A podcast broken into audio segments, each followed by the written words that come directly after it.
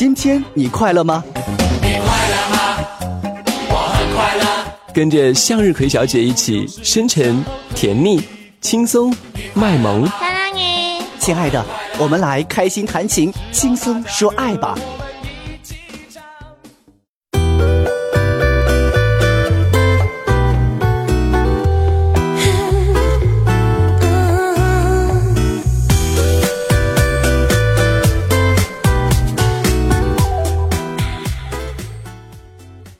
亲爱的朋友们，这里是感情感悟说，我是你们的向日葵小姐。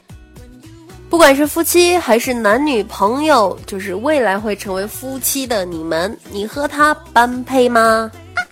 这个身材是有黄金比例，婚姻其实也一样啊。身高、年龄甚至月薪之间的差异，都可能成为影响两个人相处的因素。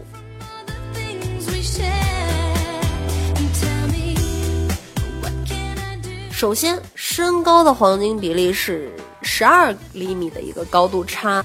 呃，研究发现这是男女最佳身高差。这个无论是牵手、拥抱、接吻，都是男女最和谐的一个差度。男生太矮，女生会觉得平淡；太高又难以企及。大多数女生有比较强的被保护欲，希望男伴侣比自己高，这样比较有安全感。而实际上，男性普遍呢都比女性高，但是如果高出十厘米以上，则视觉效果会比较明显。女生的娇小和男生的强大可以显现出来啊，这种差距可以使双方的性别角色更加鲜明。这个就是男人更像男人，女人更像女人。当然过犹不及，太高了就不实用了。十二厘米这个数字仅仅代表了众多夫妻身高差异的一个理想值，代表了大多数女性需要被呵护的一种愿望。年龄的黄金比例是三岁的年龄差。当女生还在象牙塔里满怀风花雪月的时候，男生已经开始工作了，可以阔绰的拿米去换那些华而不实的浪漫。等到女生毕业，男方已经相当稳定，不说有车有房吧，至少也有个安身之所，成家立业自然就顺理成章。套句俗话，就是男大三抱金砖。女孩在智力和情绪的发育方面，比男生确实要早上两三年，两三岁的差距，基本保证了男女在心理成熟度上的匹配。但也未必尽然啊，在青少年时期，女生的心理发育比男生提前，但是到了二三十岁的时候，男女生的心理差异基本上是并驾齐驱，不分伯仲了。男生比女生大点儿，倒可以让女生找到依赖男生的理由，也让男生萌生爱护女生的责任感，因为他觉得，哎，你比我小嘛，那比我小，理所当然我就应该让着你。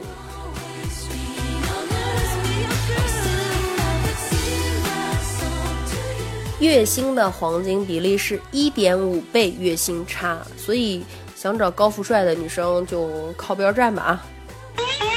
婚前上各吃各的，婚后同屋睡觉、同桌吃饭，工资条和银行卡都是透明的，谁拿多少、怎么养家也是个关键问题，对吧？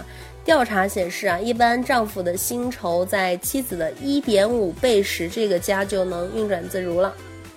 如今，男女对家庭都有经济贡献，但是受传统“男主外女主内”观点的影响，男人的经济责任似乎还是应该会更大一点儿。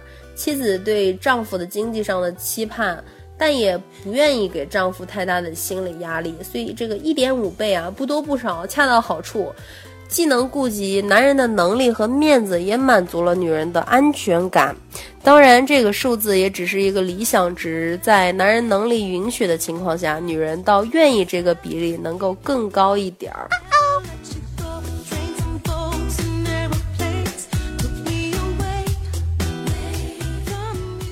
下一个啊，空间黄金比例，和父母保持一碗汤的距离。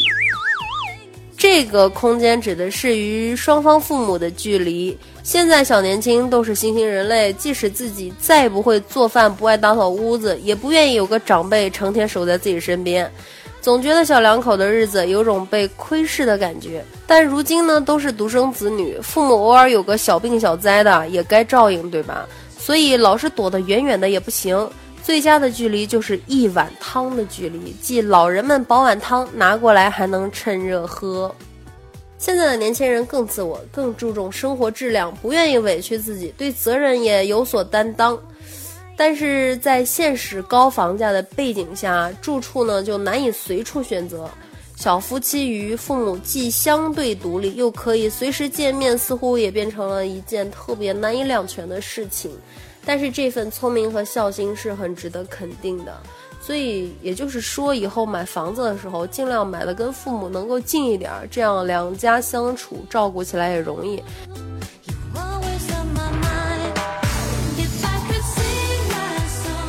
这个心灵黄金比例，留出半勺糖的隐私差。有句话说得好，婚姻如手中的握沙，你握得越紧，沙漏的就越快。有一首歌也唱得好啊，我要对爱坚持半糖主义。爱的来不易，要留一点空隙，彼此才能够呼吸。半糖主义就是这样，给彼此一点自己的空间。每个人都有隐私权嘛。婚姻最可怕的状态就莫过于同床异梦了，而恰恰这正是大多数夫妻会遭遇的磨难。刚在一起的时候，希望成天腻歪，分秒不离；婚后才发现，想再出去跟朋友把酒狂欢，居然成了奢侈。一个小时没消息就会引起轩然大波，怀疑和被怀疑成了激情的打磨者，因此夫妻关系虽然亲密，也要有一定的空间，这样既保持自我的独立，也可以保持对爱人的一种欣赏。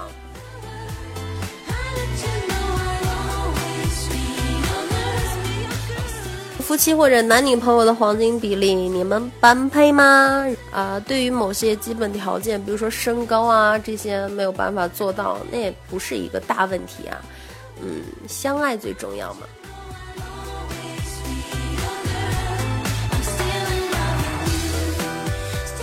好了，今天的节目就先到这里了。希望今天晚上你们是快乐的。喜欢我的朋友可以下载喜马拉雅客户端来收听我的节目和我互动留言点赞。各位晚安。